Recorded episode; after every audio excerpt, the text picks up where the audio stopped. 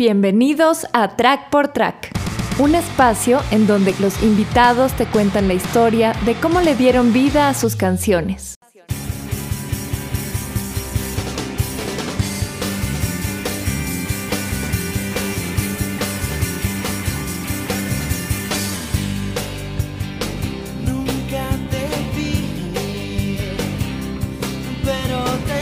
Hola chamo, mi nombre es Alejandro Estrada, yo soy el cantante de la banda Billy se fue y mi rol es ser cantante y cantar bonito. Eh, mi nombre es Arsen y toco la guitarra en Billy se fue. No, mentira, tu nombre no es Arsen, tu nombre es Jars. Eso decir, 42 años, weón, ya está, ladilla, weón.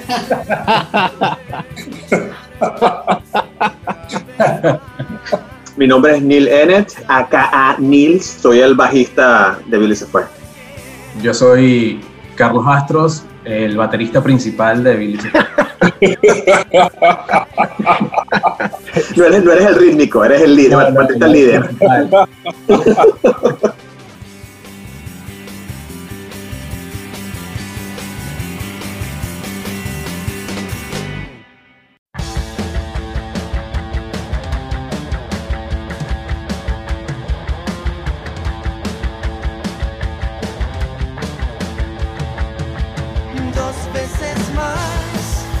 Yo creo que la influencia principal de esta canción es Morrissey, porque en el disco Your Arsenal, pero hay una canción de ese disco, de Loop, creo que es, es dos veces. entonces, inspirado en ese riff de bajo, empecé a sacar la acordes yo soy muy básico en la hora de componer, los que se encargaron de abrir todo el espectro musical fueron los chicos acá. Dos veces son tres, cuatro notas, pero eso tiene una potencia arrechísima. El bajo es bien sencillito, con la potencia de la canción, yo tenía que simplemente agarrar la uña y darle para abajo siempre y can, can, can, can, can, can, can, can, can, tocar con las notas y eso ah, con el coro que yo hago el caminadito ese tono, no, no, no, no, no, no, no, no, no, que es típico, yo lo hago en bastantes canciones, eso es como que, no voy a decir que es el trademark, pero lo hago bastante abuso de eso. Una de las cosas que yo más disfruto de esta canción es que nosotros en canciones tenemos solos, pero esta tiene un solo que es un solo rock. Rockero, sí. Rockero real y, claro. y es brutal. De hecho, cuando lo grabamos, no sé si Harsen se acuerda, yo creo que sí. Todas las tomas que hicimos de, de, solos, que ya creo que Harsen quería romper la guitarra e irse al demonio porque hicimos muchas tomas, pero valió la pena. Sí, bueno, del solo, yo todavía tengo que amigarme mucho con el solo de guitarra porque yo nunca hice el solo igual. Nunca encaré el momento en donde tenía que sentarme a escribir el solo y me agarró la grabación. Entonces fue medio chimo porque tuve que improvisar y hubo muchas tomas en donde no me cerraba, no sentía que estaba bien pensado, quizás una parte del solo estaba buena. Creo que inclusive tuvimos que editar, creo que el solo lo hicimos en dos partes, la primera parte no fluía, la primera parte creo que es la más floja del solo, bueno, para lo que nosotros queríamos hacer y después, bueno, cerraba así como con todos los dedos que podía tirar. Esa fue la primera canción donde yo necesitaba que la distorsión fuera un poco más fuerte que el resto de las canciones.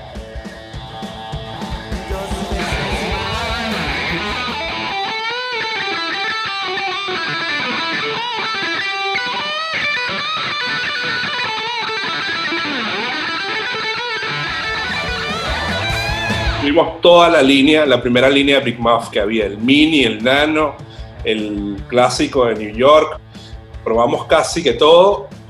Había logrado conseguir el sonido del fuzz para hacer lo mismo que hacía Nina en el bajo, que tuviera como que la misma contundencia. Funcionaba más o menos como una primera y una segunda guitarra. Y bueno, el verso tenía algo de estos power chords, con unas inversiones de acorde mínimas. El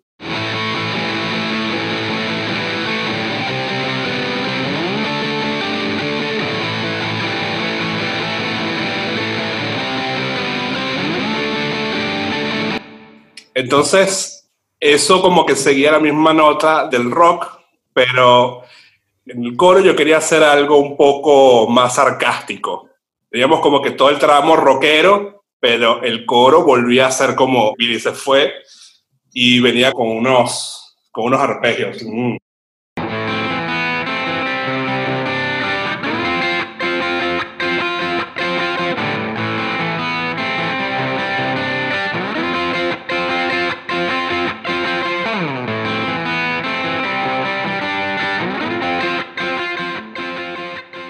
La voz de ese acorde era mucho más interesante porque no venía de, un acorde tradicional, sino lo que se formaba en ese momento.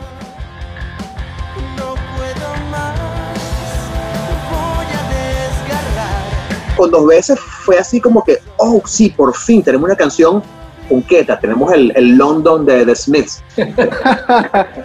Obviamente, dos veces eso, Carlos Haas llegó con todo chamo, la letra era súper explícita y súper de pinga de cantarla. Entonces, claro, yo lo que hice fue, ¿sabes? Hacer todo lo posible por ser súper obvio cantando cada frase que quería decir Carlos, particularmente con esa canción. Y bueno, me acuerdo que la sesión de grabación, ese tema particularmente, chamo, yo creo que salió en una sola toma todo todo, todo salió en una sola toma, increíble. Entendíamos, entendemos el mensaje de la canción y queremos mantener esa, esa, esa, Lo, voy a decir, ese, queso, queremos mantener ese queso, este cosa bien, bien frito así en el sartén. Ay, Dios mío. Chamo, Harsen, habla de la metralleta, chamo, es importante, esa canción tiene una cosa demasiado importante que la metralleta. Nosotros estábamos escuchando en aquella época Interpol, The Killers, y para la época que, escribimos dos veces, era una novedad del primer disco de Block Party. Block Party tenía esas pisadas que quedaban en delay. Yo quería hacer eso. Lo copié de una forma bastante rudimentaria porque el pedal que ellos usaban era un pedal que, que oprimías, tocabas la nota y la nota se quedaba repitiéndose y se desactivaba cuando sacabas el pedal. Pero yo tenía otro delay que no hacía eso. Entonces yo tenía que hacer toda la acrobacia de configurar un delay que tuviese esa corta repetición con un feedback muy largo para que se quede. Pero tenía que desactivarlo. Entonces tenía que hacer el clic, tocar la nota y sacarlo. Era un movimiento bastante rápido. Entonces el clic, la nota y sacarlo y quedaba esa cola larga de, y era así, Hudson tenía sus 70.000 peales y era, este peal es para el minuto 1.15 de dos veces. Aquí está. Segundo y medio y ya.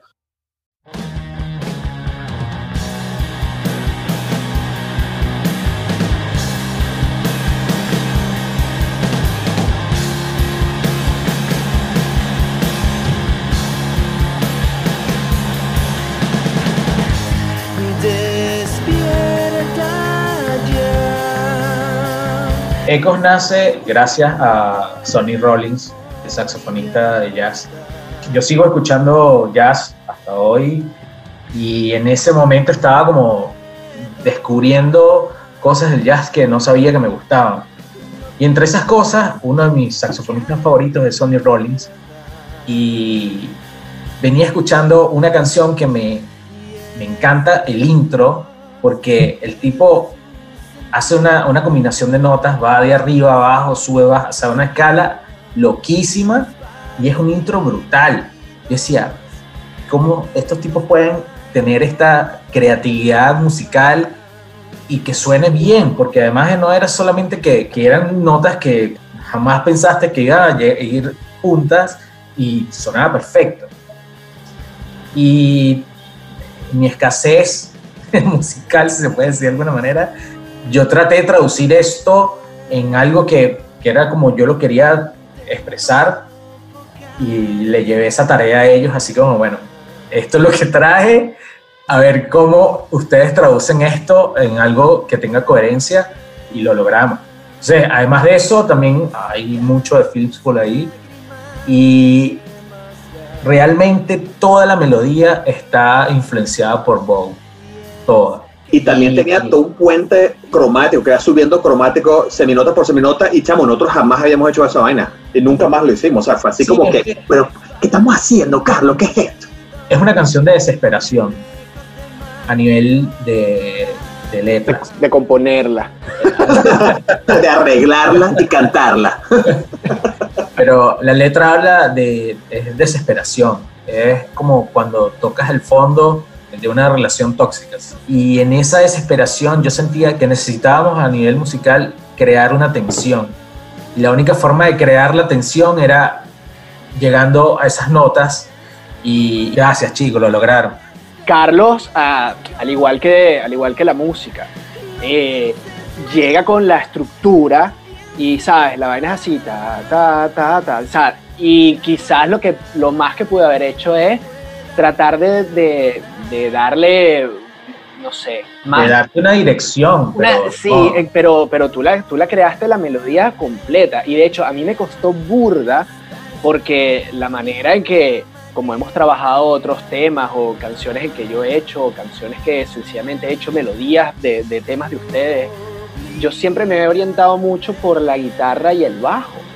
Entonces, así es una manera fácil de, de cantar un tema, pero en esta, en la cual la guitarra era un peo, la estructura era muy diferente, a mí me costó mucho, muchísimo, yo me acuerdo que fue un peo cantar esa canción, Montarle general para los cuatro creo que fue un peo. Todo cuadraba perfecto como estaba en la mente del calvo baterista. Y una belleza, weón. Es una belleza, es, muy loca, weón. Hay una frase que dice, disfrutaré tu partida de este infierno, infierno corazón. no eh, pienses más, marico. Esa es mi parte favorita para cantar de ese tema. Es complicado, weón. Y la guitarra de Harse, yo me acuerdo que Carlos le decía, como que, chamo, esta canción es, me acuerdo que Carlos parado en el mitad del ensayo, así, se, hecho, se sale la batería, se para el ensayo y le decía a Harse, como que, chamo, esta canción es, loca, es caótica, es así, las guitarras tienen que ser locas. Y lo peor es que Harse diga, ah, loca, ¿sabes lo que quieres decir? Y lo hizo. Y Carlos estaba haciendo unas cosas raras en la guitarra. Y yo, ¿qué? Son unas notas bastante locas que no sabría cómo nombrarlas. Era.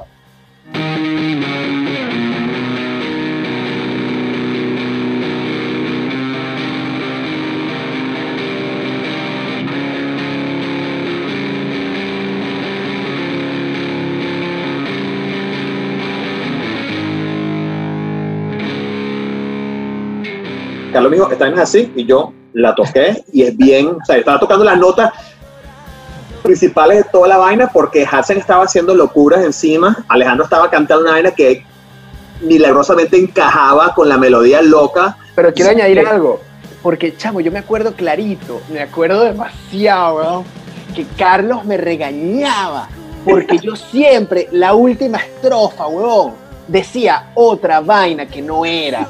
Y era porque yo estaba demasiado enfocado en cantar la vaina bien, ¿sabes? En no confundirme de lo que estaba escuchando y, no perder, coño, ¿sabes? La melodía, el tono, weón, eh, de, las notas. Y este carajo siempre, así mismo como dijiste tú que se paraba la mitad de la ensayo, que apréndete esa mierda, esa vaina no es así, weón, tiene que la vaina era, era una, por decirte de una vaina, weón, cambiaba una palabra por otra.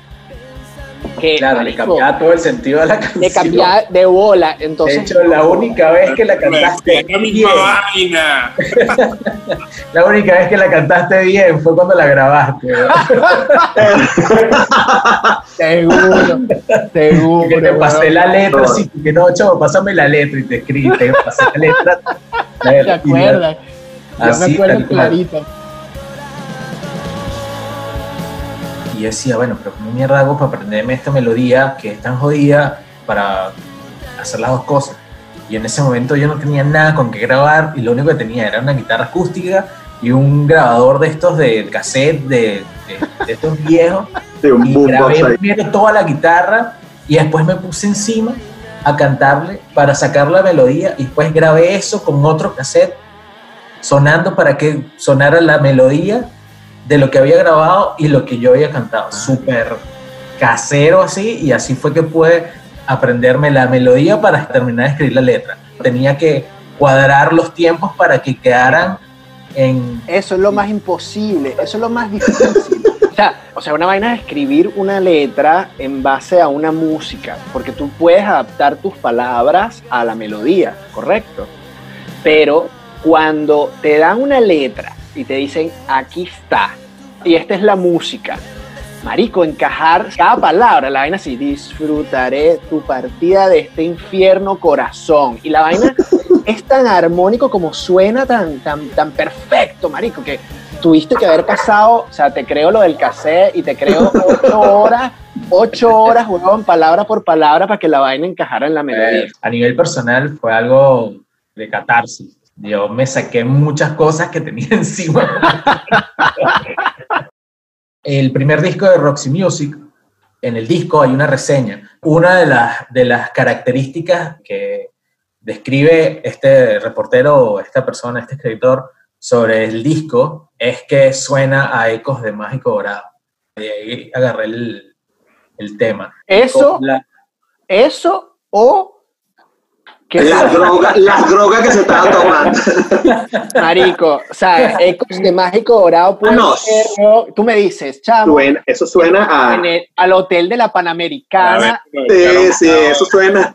te orinaron cuando estabas dormido en la cama, weón. ¿Sabes? Es eso. O, o cuando llegas al hotel y tú agarras la sábana y que, mmm, esta no la lavaron, no, la, no lavaron la sábana de la, de la mágico anterior. dorado.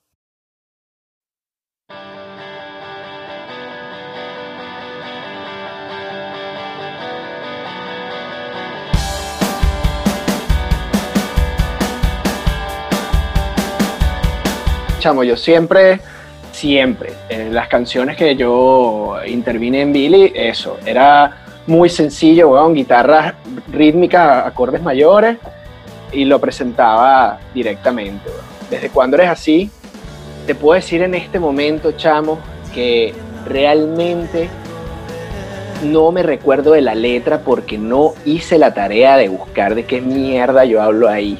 El puente tiene una sección muy rara que la vaina va de si bemol a la, a si, a la, a si bemol. Estás hablando de tres notas que están completamente que traumáticas ahí, que no deberían estar juntas. Sin embargo, con la melodía de la, de la voz, que Alejandro es un rey en la- haciendo melodías, pero no. Alejandro tiene, las canciones de Alejandro tienen algo muy de pinga, que es que suenan como que, ay, esta canción es facilita, esta canción es suavecita, esta canción hasta la he escuchado antes, o sea, esta canción es familiar, pero tú analizas los acordes y pareciera que el bicho fuera baterista, porque la vaina no tiene un sentido. No tienen sentido, es que es porque es lo mismo. Yo, en El mi baterista caso, principal es Carlos, así que Exacto, Él es el baterista rítmico de baterista corazón. rítmico. No te equivoques. Chavo, la verdad es que desde cuando eres así, es un tema como todos los temas que yo pude haber escrito en mi vida, están dedicados a una relación amorosa, pero bien, bien desequilibrada porque la vaina en verdad no tiene un- realmente un sentido claro. habla sobre el suicidio, A mí me gusta mucho... A mí me interesante eso. Sí, a mí me es, gusta es- mucho esa canción, real- realmente, además de que Ah, decidir morir, claro, de bolas, sí, sí, sí. Sí, Eh, y ahorita, y ahorita que la estoy que la estoy viendo, chamo, uno de los temas que a mí siempre me gustó de los Smiths fue Girlfriend in a Coma. Sí. Y, y es una canción medio que te odio, pero que te quiero, pero eres una cabrona. Y yo quise quizás tratar, tratar de hacer algo similar con la letra. Pero eso fue una canción meramente que salió por una melodía. Y de acuerdo a la melodía, yo hice la- las estructuras de la guitarra, que es muy sencilla, muy sencilla. Son cuatro acordes. Lo importante de ese tema fue a la hora de grabar, eh, cuando lo grabamos con Jan de Oliveira, en, ese último EP. En Billy prácticamente nosotros casi no teníamos coros. A veces tú, Neil, hiciste algunos coros alguna vez, pero luego no fue algo definitivo, no era algo que era como una pieza principal en, en lo que hacíamos nosotros. Cada quien tenía demasiado como que trabajo, ¿sabes? En lo que hacía Harsen en las guitarras, Carlos en la batería y tú en el bajo. Y cuando yo empezamos a, grabar ese tema con Jan de Oliveira, chamo, Jan de repente dijo, Marico, pero esta vaina se presta no para un coro, sino para 22 mil. Y yo, "Mm, ¿dónde? No jodas. todos los coros, porque tiene un juego de voces muy, muy lindo, todos esos coros, chamos, son ocurrencia de, de. Todos. Y eso es una cuestión súper increíble, porque la canción cambia un mundo, o sea, es la misma canción, pero el, el efecto de las voces hace que sea una canción totalmente diferente a como la habíamos tocado nosotros si yo no me equivoco, eh, ese, esos coros tienen por lo menos, fuera de la voz principal, tienen unos cinco, unas cinco voces grabadas en coros, ¿no? con notas que, chamo, o sea, el tiempo que gastamos nosotros pagando ese estudio, con las horas de grabación, unas cuantas se fueron nada más en los coros, porque yo decía, brother, no puedo hacer esa segunda, weón, ¿sabes? Unas vainas locas, weón, terceras, eran coros muy, muy, muy extraños y eran frases muy pequeñas. De repente, ah, no, chamo, así no es. Suele un pelín más, yo, ah, no, estás yendo muy alto, weón. Eso, estás haciendo una, una tercera, pero, joda, no me jodas, weón. Y si te fuiste, o sabes, de repente hay una respiración de más que fácilmente la puedes borrar para el coño en, postproducción. No, chamo, no graba esa vaina como es. Y es eso, porque esa experiencia yo la tuve fue con, con Jan de Olivera. Yo me quedé a dormir ahí y el día que yo particularmente grabé voces después, tres oportunidades, después ocurrió también con Sus. Y la manera como él trabajaba, nunca había tenido yo esa experiencia con nada lo que habíamos hecho nosotros antes, es una manera muy organizada y muy fiel, es muy fiel, porque somos cada uno de nosotros los que estamos tocando, ahí no hay postproducción de mayor vaina, ¿sabes? De edición, de, ¿qué sabes? Vamos a repetir esos coros, corta aquí, pega acá. No, weón. Entonces quedó así como que me marcó, pues. Arrechísimo, ya. 25 veces grabemos otra vez la vaina hasta que la hagamos en la, en la 3 menos 4,2 vainas que tú quieres de, de la nota.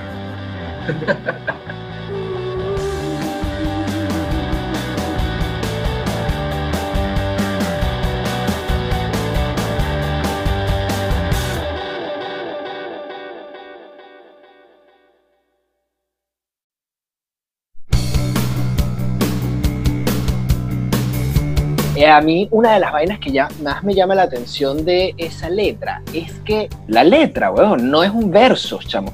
La letra no es verso, o sea, no es que, ¿sabes? Te vas de mí porque te quiero aquí, porque te vas para acá y te quiero apoyar. No, la vaina es totalmente, ¿sabes? No quiero jugar más, lo tengo que saber si estás aquí por mí. O sea, es una vaina que nada pega con nada y es y es perfecto. Eso es una de las vainas que más me ha llamado la atención de las letras que hemos hecho, que no tiene absolutamente ningún tipo de verso, un coño. No, no, no, hay, no hay, una rima lógica, pero la vaina cuadra perfecta, que es Burda Morrissey. Morrissey es, es, es, un rey en esa vaina. De hecho, hace una línea de 8000 palabras, nada rima, pero la, con la melodía queda bellísima.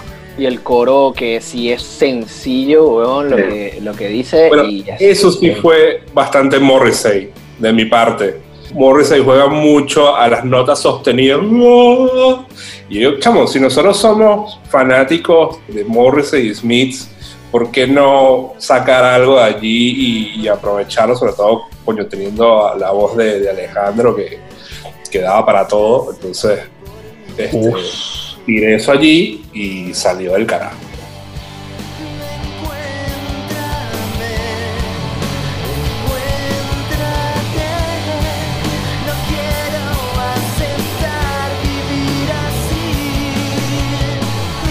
Esta grabación la hicimos con Francisco Domingo, él fue profesor del taller de arte sonoro y él fue productor de este EP y él se encargó de traducir un poco la parte electrónica que nosotros queríamos y creo que Francisco lo supo conjugar muy bien. Cuando lo estábamos grabando yo me acuerdo que yo le decía como a, Francisco como que, no sé, que me, hacía falta como algo y él me decía, no, tranquilo, que yo, esto está pensado ya, esto viene con, con unos arreglos que vamos a hacer. yo, bueno, dale. Pero él fue una de las personas que en esa grabación me, me exigió, creo que más que cualquier otro. Me estuvo siempre pendiente de que los tempos estuviesen en el tiempo correcto y para mí era una, era una presión importante, porque además de que él fue mi, mi profesor y más allá de eso, estaba haciendo la, la, parte de producción, era el productor del disco, yo estaba realmente nervioso. Creo que gran parte de las baterías de ninguna de las grabaciones han sido cuantizadas, pero es también un poco el trabajo de producción que.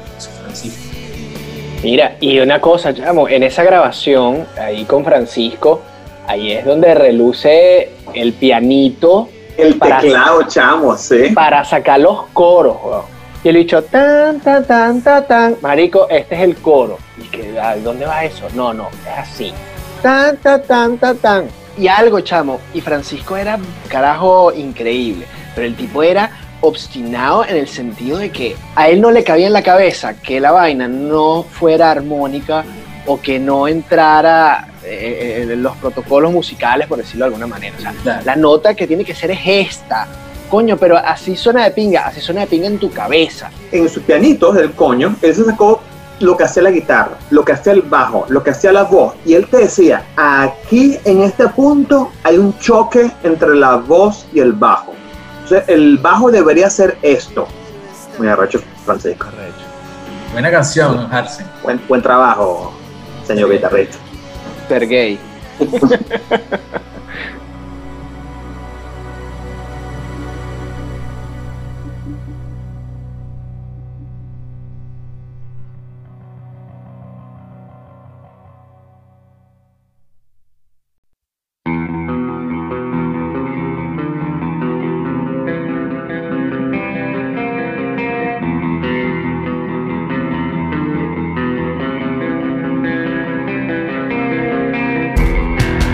Chamo, siempre en mí, weón, es, burda de loco porque la letra suena ambigua, pero esa letra, chamo, yo, yo se la escribí a Dios, weón. La vaina es que yo le escribí, bueno, X, weón, es, difícil creer en Dios y tal, y yo creo en Dios, marico, yo escribí esa canción y lo arrecho fue que mm, de alguna manera Oscar, sé que Oscar está involucrado, usted, no sé qué tanto ustedes, de qué manera, chamo, que sabían pues por dónde iban los pedos del tema. Claro, la gente lo escucha, güey, y puede pensar que es una, una relación homosexual. Pero la cuestión es que de alguna manera, chamo, sacaron la idea que yo, marico, yo no saqué esa idea, weón, y, lo hicimos, de hacer el video enfocados en yo vestido de, de, cura, ¿sabes? Sacerdote, y la jeva vestida de, de, monja y tal, y la vaina sexual y tal, no sé qué, con el ambiente y la paja. Sí, chamo, fue, fue burda de loco. Desde el punto de vista música, bueno, nada. Yo llegué con, con, una estructura muy sencilla, yo creo que ni siquiera tenía coro. Muy básica, sí. La empezaron a tocar, weón, o sea, se las enseñé y inmediatamente, chamo, empezaron, o sea, les gustó y empezaron a darle la vuelta. Tú, tú empiezas a cantar como al minuto, minuto uno y medio, algo así. Todo el intro fue, nosotros en el ensayo pero no, no, empezaba así, de hecho. Mm. era súper sencillo el intro, no había intro y después eh, evolucionamos hasta, hasta lo que es el intro. Algo loco musicalmente de esa canción es que, y esto es lo que, lo que Alejandro piensa, que él escribe cosas muy sencillas y no. El primer verso es algo así como que mi, do, mi, do, mi, do, re, do, por decir algo, puedo estar mintiendo, pero son, es así como que tres partes y una parte, y el segundo verso es dos partes y dos partes. Y eso es lo que me gusta de cómo Alejandro compone, que son cosas que esto es lo que dicta la melodía. Hay que hacer los acordes, hay que hacer las notas a lo que dicta la melodía. Y la melodía puede variar del primer verso al segundo verso. ¿Ah? Que la melodía es lo que dirige la canción yo particularmente que compongo, marico, bueno, tú puedes decir una vaina que suena muy linda, marico, pero yo generalmente compongo muy sencillo y yo llegaba con una vaina que no tenía más, yo no tenía más estructuras. Generalmente cuando hago algo llego con este, un segmento y otro segmento. Y la vaina cuando pasa, huevón, por los filtros de Harsen, Mills, Astro, la vaina se transforma en otro peo totalmente distinto. Siempre en mí fue escrita pensada para dos guitarras. eso cambió un poco el panorama cuando Herzen se fue. Porque yo decía, mierda, ¿cómo tocó siempre Missy? Herzen era el que hacía el intro. Entonces fue un problema cuando empezábamos a, tocarla sin, sin él. Pero bueno, todo fue producto en, que en ese momento estábamos como que más ambiciosos, creo que estábamos escuchando mucho placebo en ese, en ese entonces y queríamos como que, bueno, vamos a, hacer arreglos más, más interesantes, vamos a hacer canciones más largas, vamos a hacer frases locas. Fue lo más loco que hicimos hasta esa etapa. De ahí, y ahí sí se, nos volvimos más locos todavía, weón, con lo que vino después, haciendo excepción de ciertos temas que todavía mantienen la, la tónica de melodía sencillita, sin muchas cambios de, estructura. Como que también buscábamos la forma de darle la vuelta a las canciones, porque bueno, había canciones que si un arreglo no nos gustaba, no significaba que no tocáramos la canción, había que hacer algo al respecto. Y por suerte siempre tuvimos la, inteligencia de, resolver un arreglo que dijéramos, mira, que pinga pasa.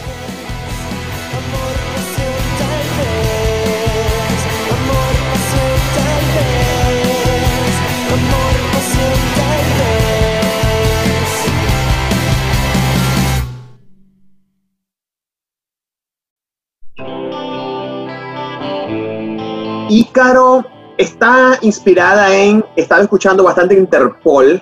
La primera canción, creo que es Untitled, ¿no? del primer disco, que es toda así, casi que me la copié y la, la violé.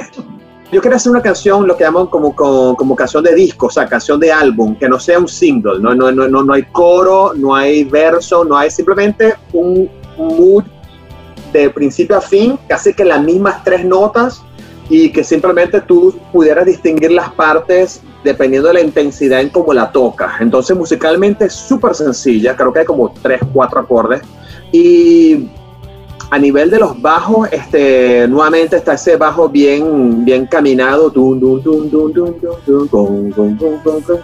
que es básicamente una sola nota, este, Harsen está haciendo un solo acorde ahí mientras yo camino en el bajo, pero básicamente primero hice la música y sentí como que, okay, la, como que la canción me recordaba como, como el sentimiento de, de, estar volando. Y me vino la palabra Ícaro, entonces empecé a escribir la letra. Y es bien sencilla, si te pones a ver la letra, creo que tiene dos versos y se repiten el mismo verso con una, con nuevamente Alejandro que le hace una buena interpretación, que Alejandro tiene el, el poder de poder cantar el mismo verso dos veces de manera diferente, con diferentes emociones. Harsen al final se hace un solo, que después puedo hablar de eso, demasiado, demasiado bello. Es muy loco, porque los solos son como un Fatality de Mortal Kombat. Oye, podía fallar. O sea, si no estabas emocionalmente en el lugar y si en el, momento que el tipo queda así todo mareado, no, no hacía los movimientos eh, indicados, fallaba el solo y a veces, sí, tuve momentos malos de solo. Pero cuando estaba inseguro, que pasaba con frecuencia, el gua me daba esa extra seguridad para meter, si me faltaba alguna nota por meter, el pie me ayudaba a modular un poco el solo y hacerlo un poco más interesante. Y yo estaba abusando mucho del recurso de las octavas, de hacer eh, frases, subir y bajar con una octava. Y para las grabaciones, digo, bueno, vamos a, utilizar el, recurso del huevo como para separar esto de otros temas, porque eso en tono suficiente también lo hago.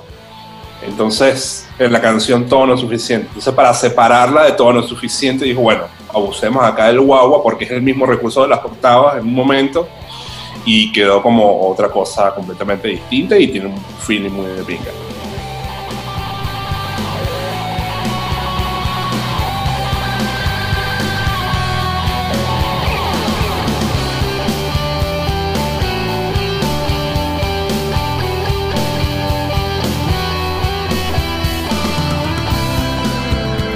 En la letra yo escribí mi sol anteriormente, de, de Todo no es suficiente, la canción Mi Sol, y esa, ese término, Mi Sol, viene de, de mi ex esposa, mi primera esposa.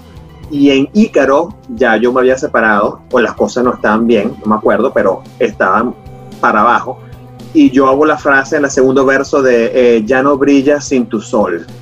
Entonces, quería como que mencionar, hacer referencia de una canción anterior para mencionar cómo las cosas habían cambiado.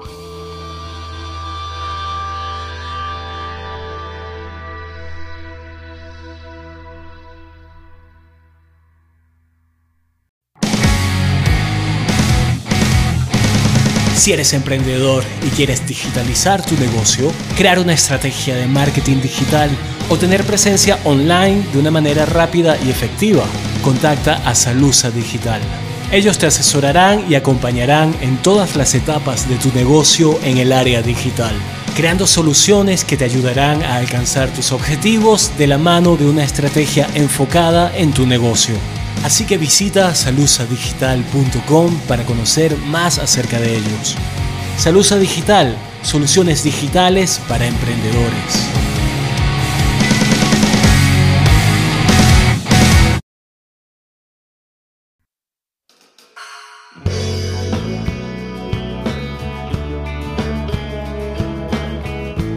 Wow, es mi piel es una de mis canciones favoritas de ese disco porque es como, es como, sí, es la balada del disco, es la balada y está como el final, arrimada al final, creo que es la última, penúltima, pues si no cuentas la canción escondida, es como la última del disco y es fuerte y vas, con la letra la hice yo, la música, la música de verdad la hizo Luis Guayoyo, que es el primer guitarrista que.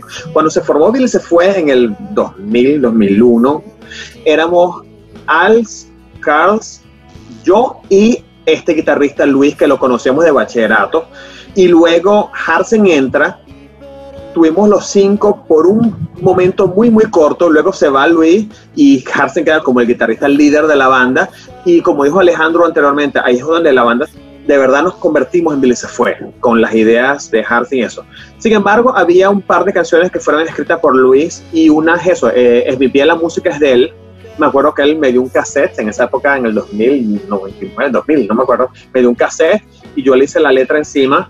Y la música era muy sencilla porque eran unos, unos acordes no tradicionales, eran medio disonantes y eran como dos, tres acordes toda la canción. Era súper sencilla. Y esto es un nuevo ejemplo de nosotros en los ensayos, crear, hacer todos los arreglos y eso, y, y el coro tiene, tiene unos, unos, unos, golpes de baterías ahí este, bien, bien atravesados la letra acerca de un tatuaje, que yo no tengo tatuaje, pero acerca de un tatuaje, por eso se llama Es mi piel, este, y acerca de básicamente si me hago un tatuaje que me recuerda a ti, qué significa, etcétera. Pero a nivel musical, creo que fue una de las canciones que más disfrutamos hacer en el estudio, porque al final especialmente tiene un solo también arrechísimo de Harsen. Hay una historia que tiene que ver con, con el final de la canción, se escucha una lluvia, eso ocurrió tal cual durante la grabación porque fuimos a grabar y me acuerdo que ese día llovió una tormenta terrible y nos quedamos esperando que se escampara para poder salir. No sé quién fue la idea, no me acuerdo quién, quién fue el que propuso sacar un micrófono a la puerta del estudio y grabar la lluvia. Y fue como, vamos a grabarlo y eso lo vamos a usar en algún momento.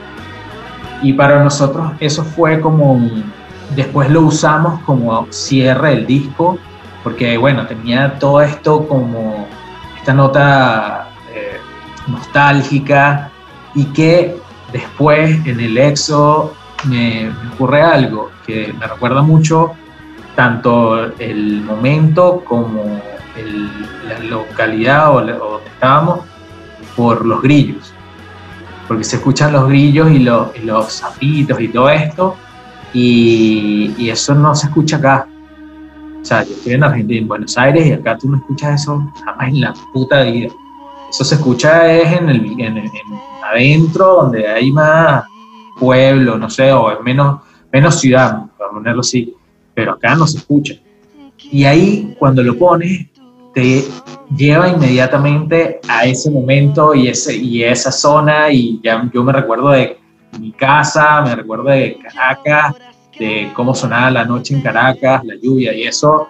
Aparte que una anécdota interesante de esa lluvia era que, si mal no recuerdo, estábamos en el estudio Carlos, Nil y yo.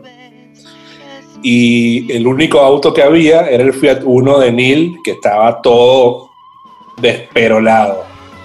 Y Nil dijo, chamo, yo con esta lluvia no, no, no me voy. Así que tenemos que esperar que termine de llover y nos vamos.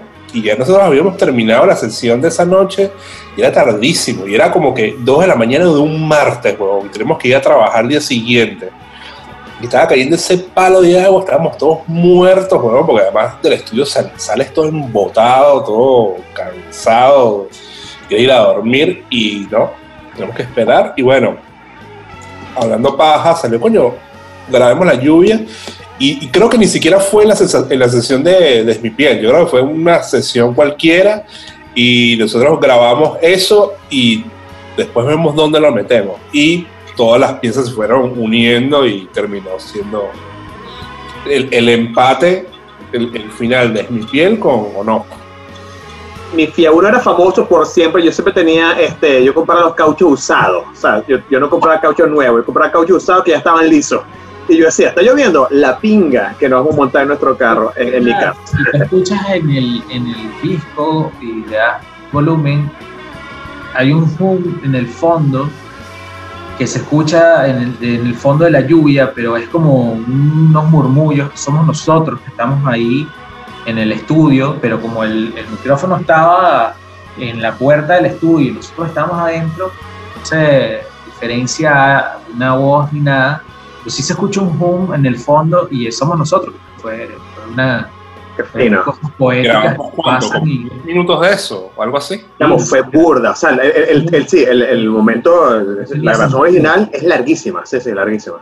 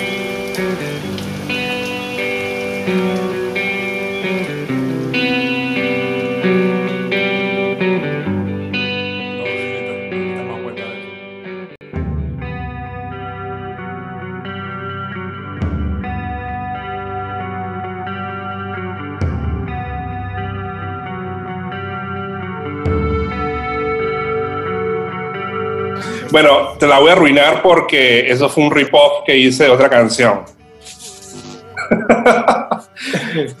no, e, es, muy loco porque el rip-off vino de otra canción donde hacen los acordes al revés. Hace sol y después hace do. Hace. Chamo, eso, eso que es Sponge, algo así, chamo. Sponge. Yo me acuerdo que ahora este tío. Y él me lo dijo después pero bueno, ya, ya, ya, ya no importaba.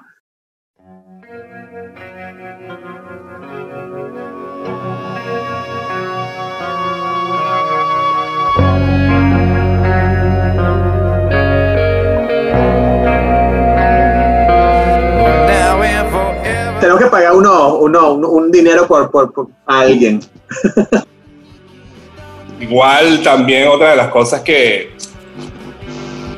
en la canción original está medio tono más abajo, es al revés la, como es tocado, entonces tienes como que el, el mismo feeling de, del arpegio, pero bueno, es otra cosa.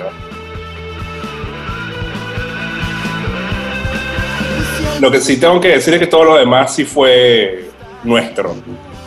Yo me acuerdo que yo leí los acordes como que do y sol. Y el bicho se lanza con esa disonancia ahí pequeña.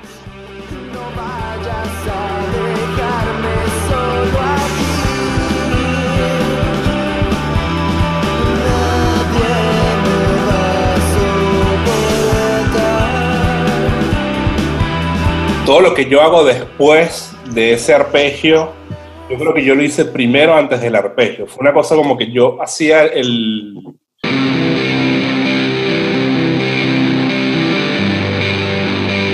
Entonces eso fue como que lo primero que surgió de la, de la canción y me pedía rellenar esos espacios con el...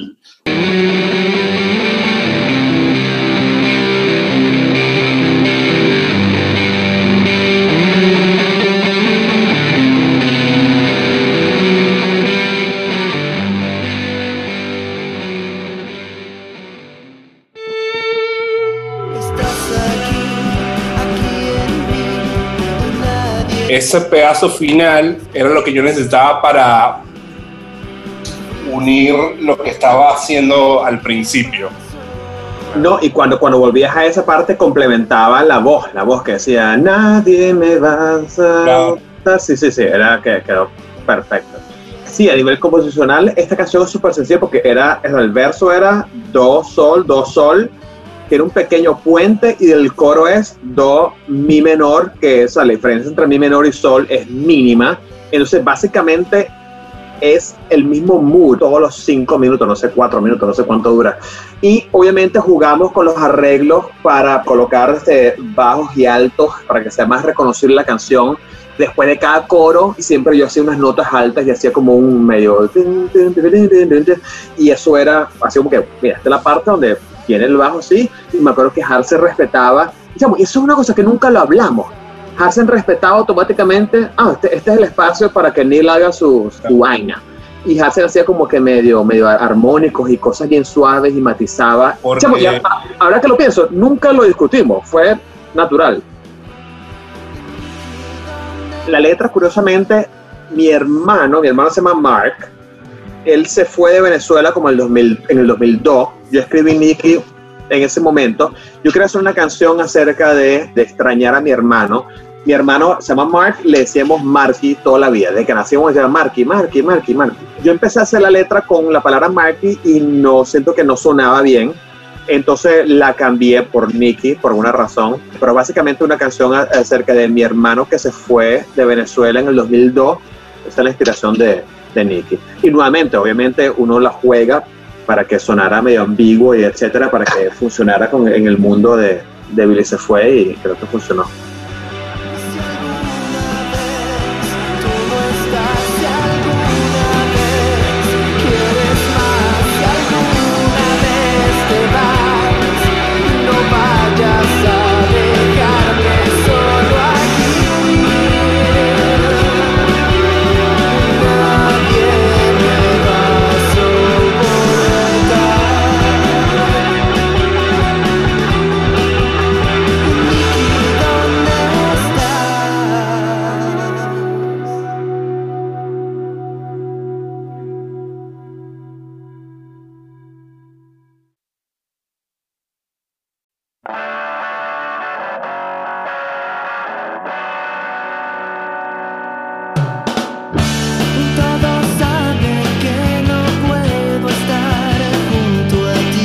Siento que entre todos es nuestro, nuestra música ligera, por decir una vaina que Hansen puede aparecer allá en, en- en Argentina.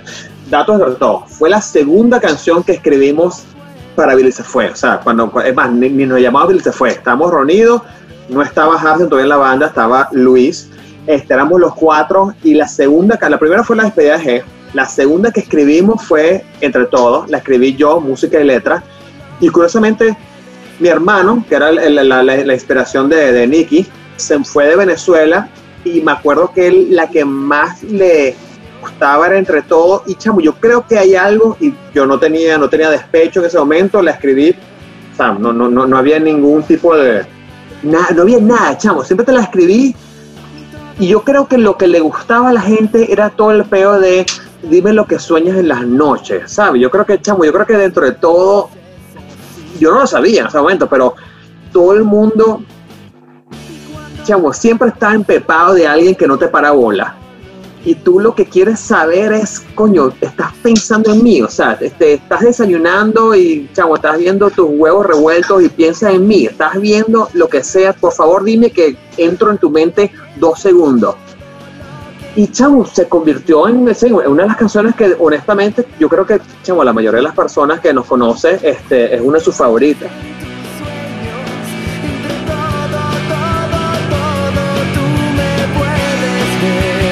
Hubo un par de, de cosas que yo le agregué porque al principio lo tocábamos con Luis. Pero te digo más, Luis hacía toda la parte del arpegio y yo hacía una guitarra con acordes carrasqueado, y, y no había nada, ninguna magia allí. Después, en el coro, sí había como una respuesta a cuando Alejandro terminaba de cantar la frase. Que el fa sostenido sol, ajá, sí. Claro, y era justo en ese momento que, Alejandro terminaba la primera línea del coro. Pero más allá de eso, nada más, porque inclusive hay una anécdota con el final de la canción, en la grabación, que yo me acuerdo que había que grabar el tananana, tananana, tananana. Algo así, sí. El, el, el el último, último coro tenía un arpegiado extra, sí. Claro, y nosotros estábamos en el estudio y yo tenía que grabar esa parte. Bueno, buenísimo, la grabamos. Y yo no me la sabía bien, o sea, como que en, en vivo no la tocaba porque como estábamos tocando sin la otra guitarra, si yo tocaba ese arpegio como que la canción bajaba mucho, entonces no la estábamos tocando esa parte tal cual como era. Pero la grabación sí necesitábamos que estuviera ese arreglo. Y yo ya, pero no me acuerdo, era así. Entonces, y me dice, chamo, no, así no es, es así. Él agarra la guitarra y él la toca, ¿no? Y creo que hubo varios ida y vueltas de la guitarra hasta que yo dije, chamo, tú te la sabes, weón. Gra- grábala tú. Grábala tú ese pedazo que tú lo tienes más planchado que yo, porque yo la estoy aprendiendo ahora y además tenemos, estábamos pagando estudios. Entonces, este Neil terminó grabando esa parte de la canción. Sí, chamo, la broma eh, fue yo, yo, o sea, yo ese disco toqué solamente puro bajo, obviamente ese era mi instrumento, pero me acuerdo clarito, este sí, tocando la guitarra, así, pues, no, chamo, es así, toca esto, Hasse.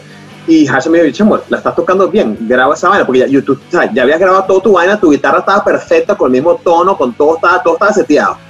Y, chamo, lo grabé como en dos, tres tomas, y, chamo, esa es mi, mi primera guitarra en grabación, y qué fino.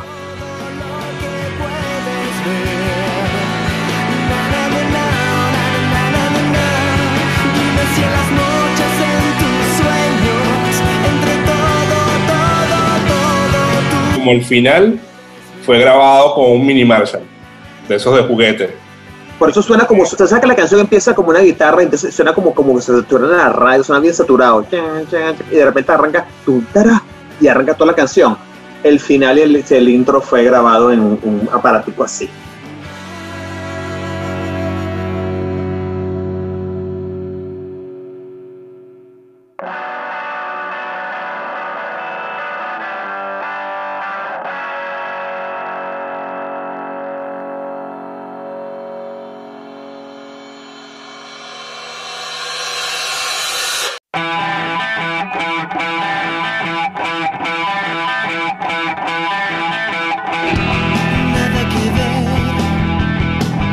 ¿Qué te puedo decir? Eh, lo digo sinceramente, eh, Billy no se ha acabado, como se puede dar cuenta la gente, por lo que estamos haciendo, por cómo estamos reunidos. Es una vaina muy linda. que estamos... Qué marico todo. Este, es, es algo muy, muy lindo, chamo, que, que, mm, después de tantos años, tantos años, estamos otra vez en contacto, eh, ¿sabes? Eso me- a mí particularmente, hablo del corazón, me ha llenado de vida increíblemente. Soy otra persona totalmente diferente desde los últimos tres años que llegué aquí a Escocia, país hermoso y todo, pero, pero es arrecho emigrar y, chamo, me salvó la vida demasiado esa llamada de Harsen para que volviéramos otra vez a estar en contacto. Y ha sido progresivo. Eh, sencillamente digo, Billy no se acaba, sigan pendientes de, todas las cosas que hacemos, vienen unos videos chéveres, vienen cosas finas que vamos a hacer. Y eh, la segunda pregunta, ¿de qué manera nosotros contribuimos al rock venezolano?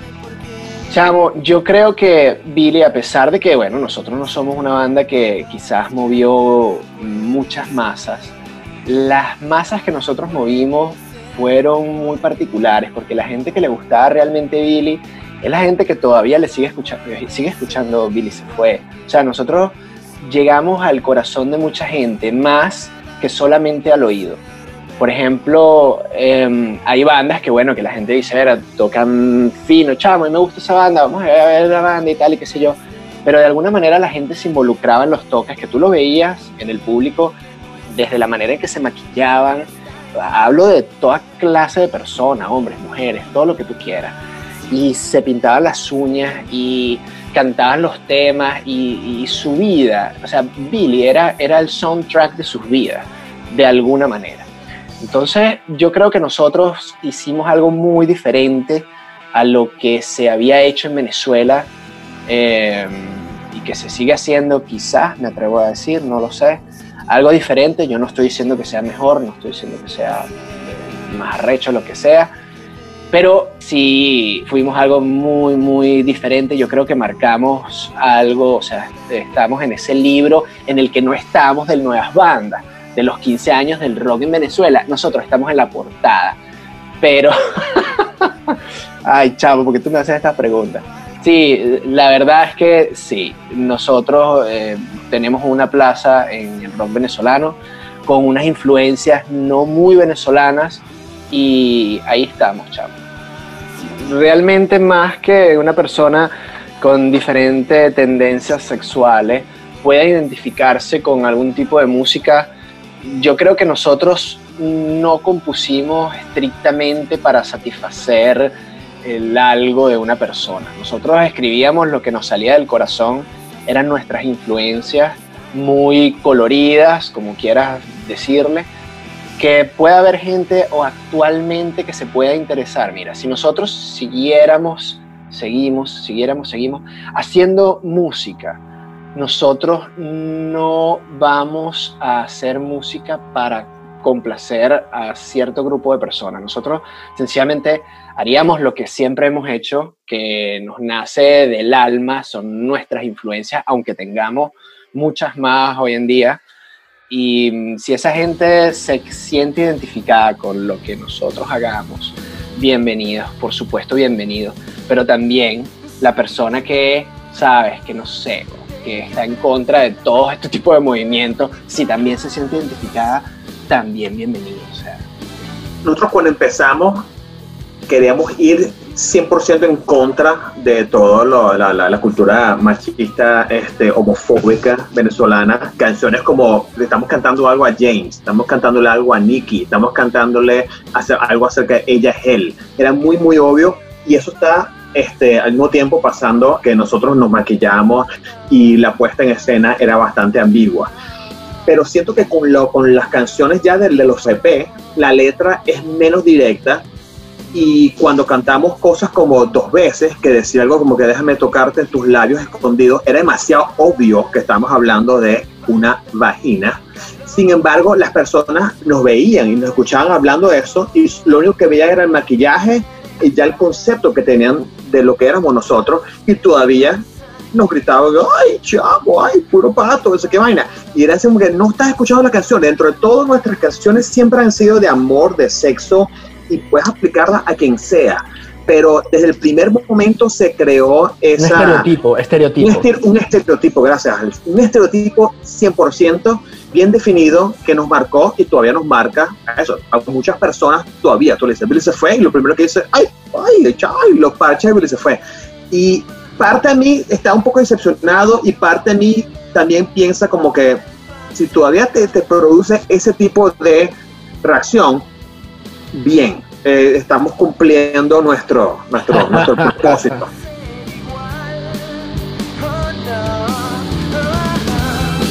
si en ese momento no había la concientización que hay ahora, nosotros arrastrábamos un público que era el que se supone que ahora está defendiendo esta, Tendencia, sí. estas tendencias, ahora sería como natural que ese público estuvi- estuviese ahí.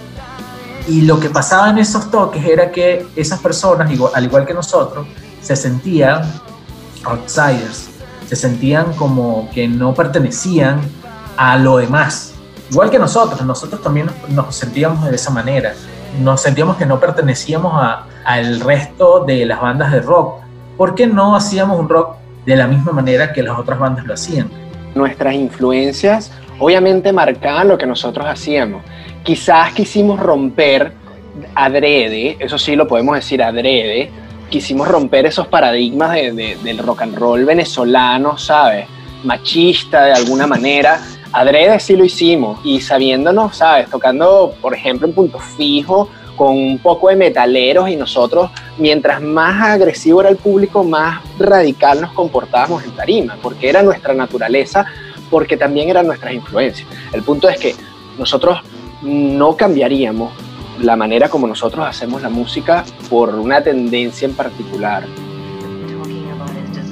Nosotros con esa temática atrajimos gente que estaba muy marginada en el ambiente musical.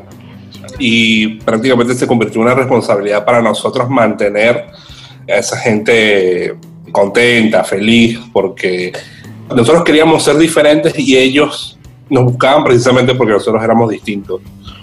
Nos inspiraba que la temática Billy, porque no era estrictamente de un color, pudiera llenar todos esos espacios. El que es gay y con todos los colores de, de la diversidad, nos pasó mucho a los cuatro de nosotros que a veces no encajábamos en, en lo común que era eh, los grupos de jóvenes de Venezuela, que todos salíamos a, a bailar, a escuchar salsa y, y a cantar Pedro Navaja cuando estábamos todos borrachos. O sea, eso no nos salía a nosotros. Encontramos un lugar y vino la gente que estaba buscando ese lugar. Para escuchar el resto de este episodio, encuéntranos en Patreon como Track por Track. Nuevos lanzamientos, nuevos sonidos. Lo que estás escuchando en el fondo es una de las últimas producciones de Backstage Studios Valencia, quienes son los responsables de la mezcla y mastering de track por track.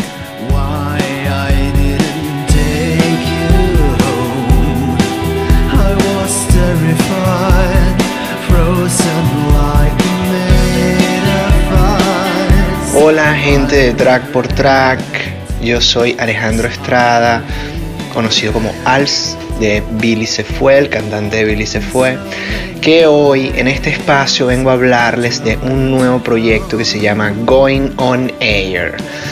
Mi gran amigo Luis González, alias Guayoyo, quien fue el primer guitarrista de Billy se fue, luego de 15 años viviendo en el exilio.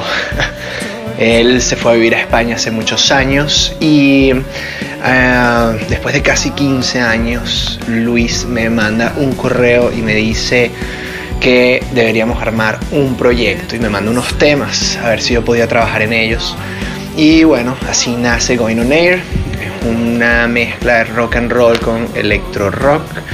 En, esta, en este proyecto yo aparte de cantar toco los sintetizadores y mi amigo Guayo em, hace lo que son las cuerdas. Y esto es un producto no solo de nosotros dos. Aquí también está involucrado el gran maestro y profesor Jan de Oliveira, quien es el productor de Going On Air y además la gente de Backstage Studios en Venezuela. Entonces es muy extraño porque ninguno de nosotros nos hemos visto personalmente y empezamos a grabar este proyecto y hacer música a la distancia. Gracias a la querida pandemia em, ha nacido Going On Air, en el cual yo estoy en Escocia, donde grabé las voces, los sintetizadores. Luis está en Santiago de Compostela, en España. Jan de Oliveira dirigiendo el proyecto desde Porto, Lisboa. Y la gente de Backstage en Valencia, donde utilizamos algunos sesionistas para grabar baterías, etcétera, bajos. En, en Venezuela y bueno, Neil Lennett, el bajista de Billy se fue, quien grabó los bajos desde Washington, Estados Unidos. Es una banda demasiado internacional. Eh, bueno, en Going On Air hay temas en español, hay temas en inglés. Y bueno, vamos a ver qué tal. Yo espero que les guste. Eh, muy pronto van a empezar a escuchar de nosotros. Y bueno, un gran abrazo. Espero no verlos aburridos. No, los quiero.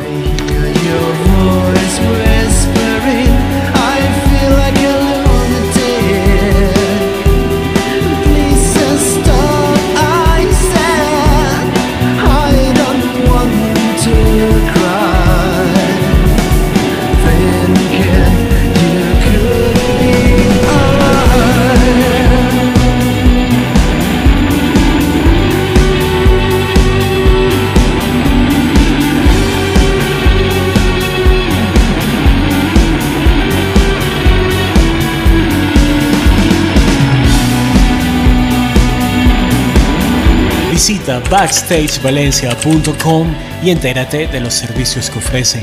Afinación de voces e instrumentos, grabación y captura profesional de audio, mezcla profesional en línea a remoto, postproducción de audio y producción integral para artistas y bandas. Backstage Studios Valencia es el equipo de trabajo que necesitas para desarrollar tu carrera musical. También quiero aprovechar para saludar a Super Mastering. Ellos ofrecen mastering online analógico y digital totalmente personalizado y en tiempo récord. Edición y postproducción de audio y restauración de proyectos musicales. Super Mastering, no te quedes fuera del juego. Suena como los grandes, suena como el mercado te lo exige. Síguelos en Twitter e Instagram como Super Mastering.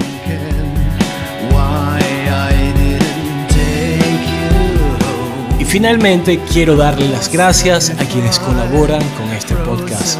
Backstage Studios Valencia, encargados de la mezcla y mastering de este episodio. Maribel Ceballos en el voiceover que identifica a este podcast. Ricardo Vizcarrondo por la música que sonó en la introducción de este episodio es Escape de la banda Mega Neura Monji. Sigue a Ricardo en Instagram como Secros y a Salusa Digital, quienes se encargaron del diseño de nuestra página trackportrack.com. Y aprovecho para invitarte a que visites nuestra página haciendo clic en las notas del episodio, donde podrás suscribirte, podrás escuchar todos los episodios y hay un link directo al Patreon por si quieres escuchar los bonus tracks de este podcast. Te habló Álvaro Vergano y nos escuchamos en un siguiente Track Track. Si te gustó este episodio y quieres enterarte de todas las novedades de este podcast, visita trackportrack.com y suscríbete a la lista de correos. ¿Qué tal muchachos? Le habla Acosta de 1, 2, 3 Sonido Podcast saludando a nuestros amigos de Track por Track. Ya saben, vayan a Spotify, escuchen Track por Track, después 1, 2, 3 Sonido y ahí vamos. Saludos gente.